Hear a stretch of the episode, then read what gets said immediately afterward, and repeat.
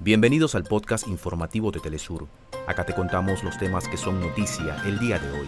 Comenzamos. Nuevo parte del Ministerio de Salud palestino elevó a 1.203 el número de palestinos fallecidos. El presidente sirio Bashar al-Assad manifestó a su homólogo iraní Ibrahim Raisi la necesidad de una acción urgente a nivel árabe e islámico para proteger al pueblo palestino. En Perú, trabajadores del sector público continúan la huelga nacional para exigir al gobierno de Dina Boluarte mejores condiciones laborales y el cese de prácticas antisindicales. Hasta acá nuestros titulares. Para más información recuerda que puedes ingresar a www.telesurtv.net.